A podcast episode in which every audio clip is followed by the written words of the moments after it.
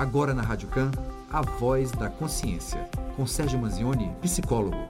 Seja protagonista, mas da sua história.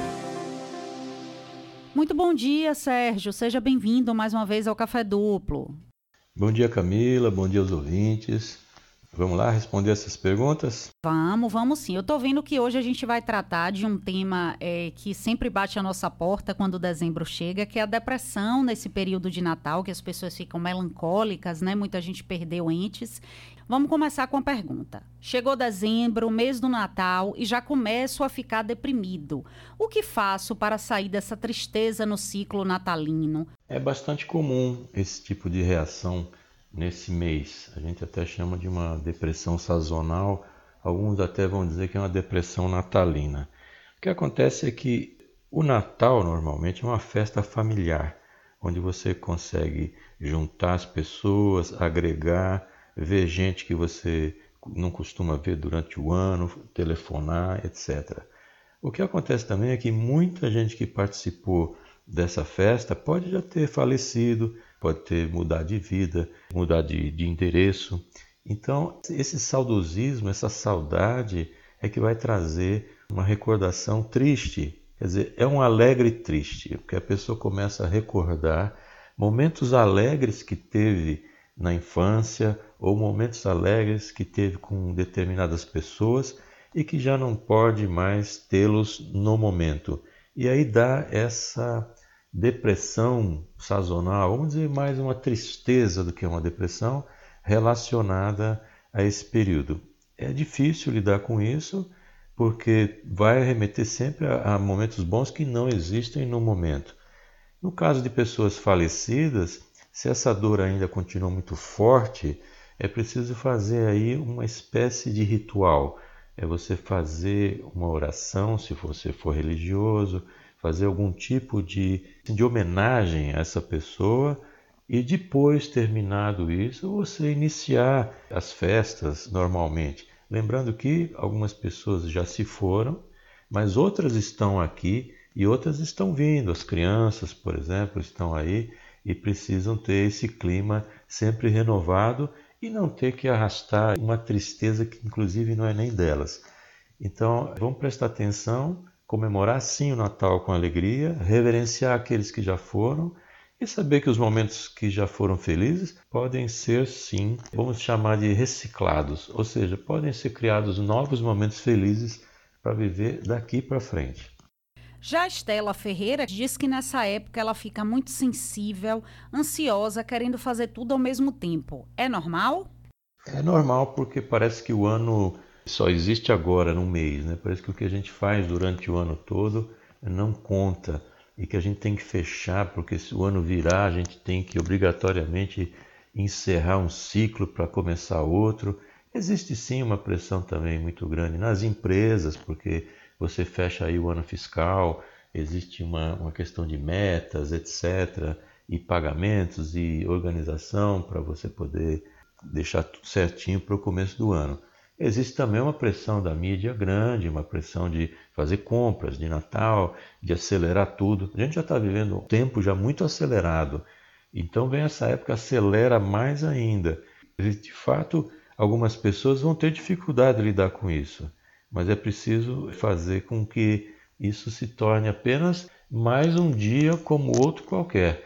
A gente não pode se deixar ficar embriagado pelo momento e perder a noção de que a gente tem que viver um dia de cada vez e que o que existe mesmo é o presente.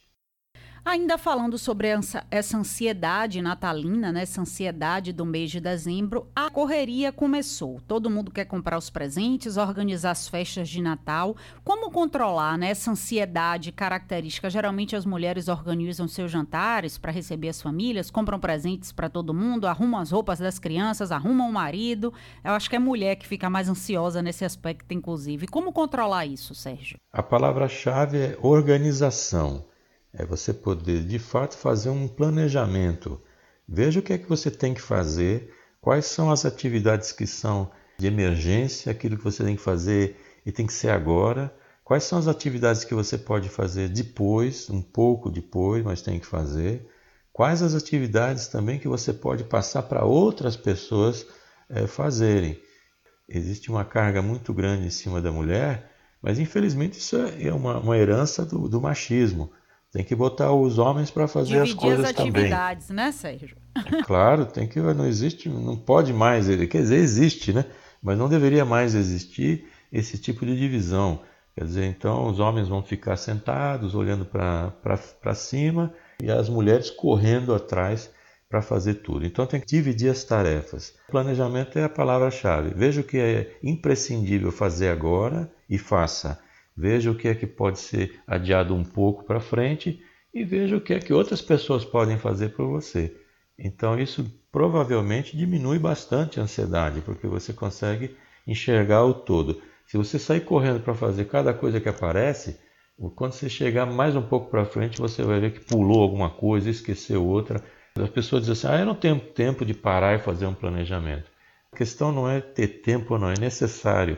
Para, faz uma listinha, faz um checklist: eu preciso fazer isso, isso, isso, isso. Vê o que é seu para fazer, vê o que é urgente, vê o que pode ser depois e passa também para os outros fazerem e ajudarem no processo aí.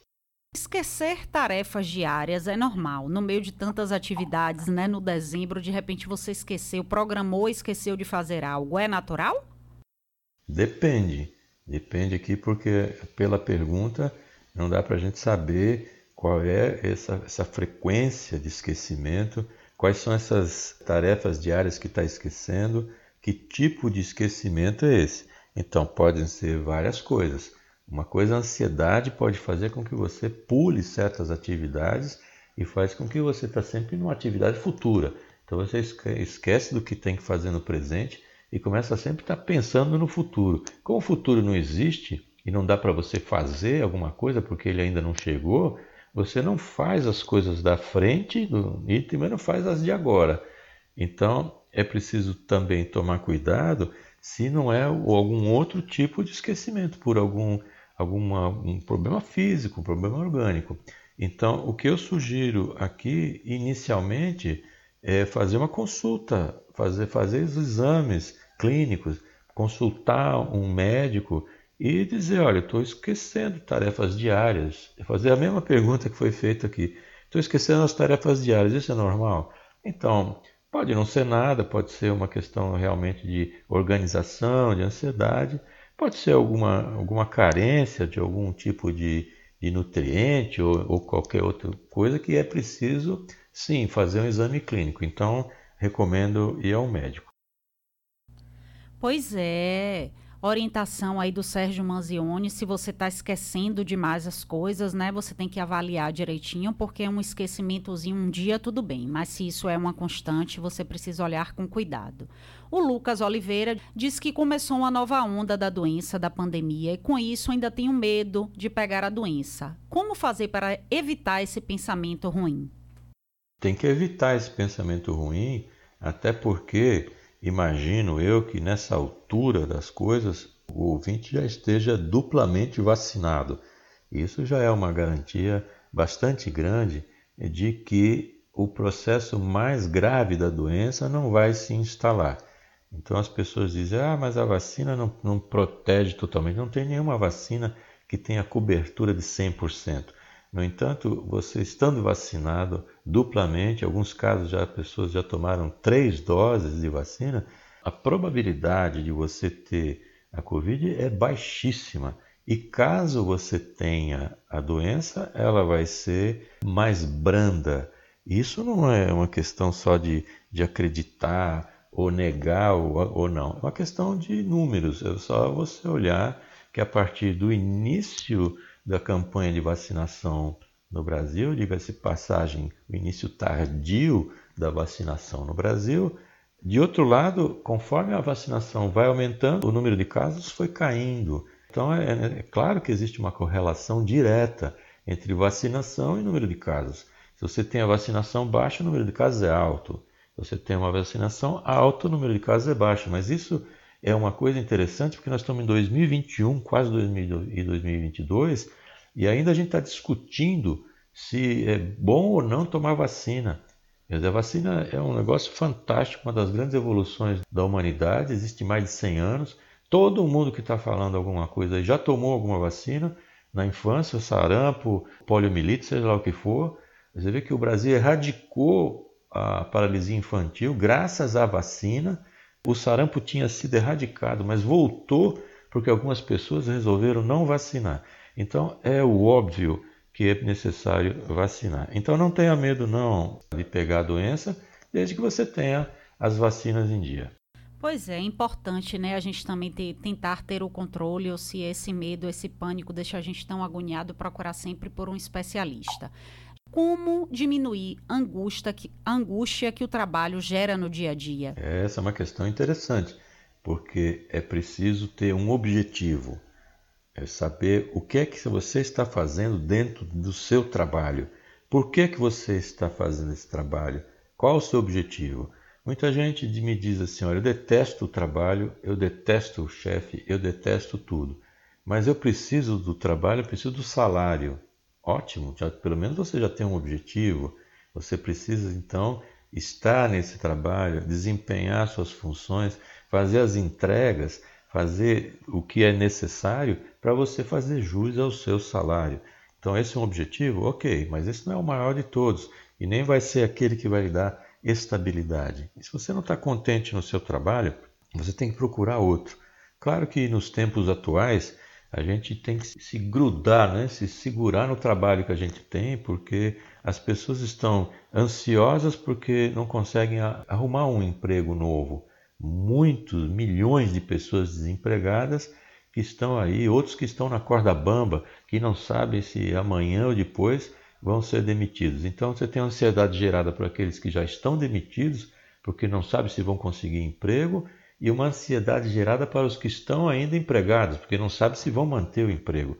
Então é preciso ter um objetivo. Veja o que é que você está fazendo nesse trabalho. Se for possível, tem que procurar outro. A melhor hora de procurar um emprego novo é quando você está empregado.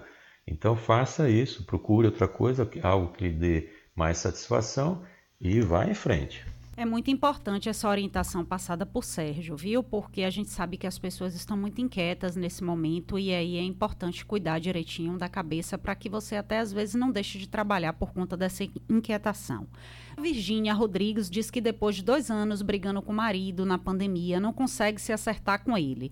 O que deve fazer para salvar o casamento? Vou dar um tempo na casa de minha mãe? Essa é uma decisão extremamente particular e individual. Então é preciso ver o que é está acontecendo aí. Se depois de dois anos discutindo, brigando com o marido durante a pandemia, diz que não consegue se acertar com ele. É preciso avaliar se esse relacionamento, se esse casamento, se ele é algo que poderá seguir em frente ou não.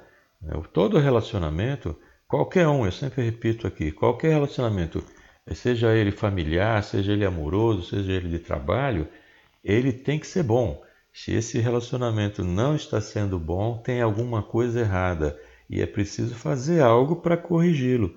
Ou até corrigi-lo, como eu estou dizendo aqui, pode ser tentar fazer com que o relacionamento atual ele volte a ser bom, ou ele passe a ser bom, que as, que as diferenças sejam resolvidas, ou então tem que é, resolver no sentido de ou você procura um novo relacionamento, ou fica sem nenhum, ou resolve aquele que você está dentro. O que não pode ficar é nessa encruzilhada aí de não vai nem volta, não resolve e, e não fica bem, essa coisa que, que traz muita ansiedade e traz muito sofrimento. Então, no caso, pode ser necessário aí, o que eu recomendo é fazer uma consulta a um psicólogo, ter mais orientação, daí para frente pode ser até que se desenvolva para uma, uma psicoterapia de casal, isso tem que ser avaliado caso a caso. Mas a primeira coisa a ser feita aí é procurar ajuda profissional no sentido de entender o que está acontecendo, se entender na relação, ver qual é a sua participação na relação, ver qual é a participação do outro, ou seja, organizar a sua cabeça aí. Isso é possível, sim, mas precisa de ajuda profissional. Então procure um psicólogo. Sérgio, o ouvinte que chegou agora na reta final do programa ou que quer saber um pouquinho mais né, sobre sua atuação, quais são os canais de comunicação de Sérgio Manzioni? Me acha pelo meu site www.sergiomanzioni.com.br Manzioni é N-A-N-Z-I-O-N-E Também pode me achar pelo meu podcast Psicologia Cotidiana, é só colocar no Google Sérgio Manzioni que aparece isso. O podcast tem mais de 140 temas diferentes, 400 perguntas respondidas e é uma boa coisa para você que está ouvindo ou para alguém que você conheça. Então eu convido a fazer uma visita ao meu site, ao podcast. Mais uma vez, muito obrigado pelo espaço aqui na nossa coluna semanal. Muito obrigado a todos aí da rádio, aos ouvintes. Uma boa semana e até a próxima.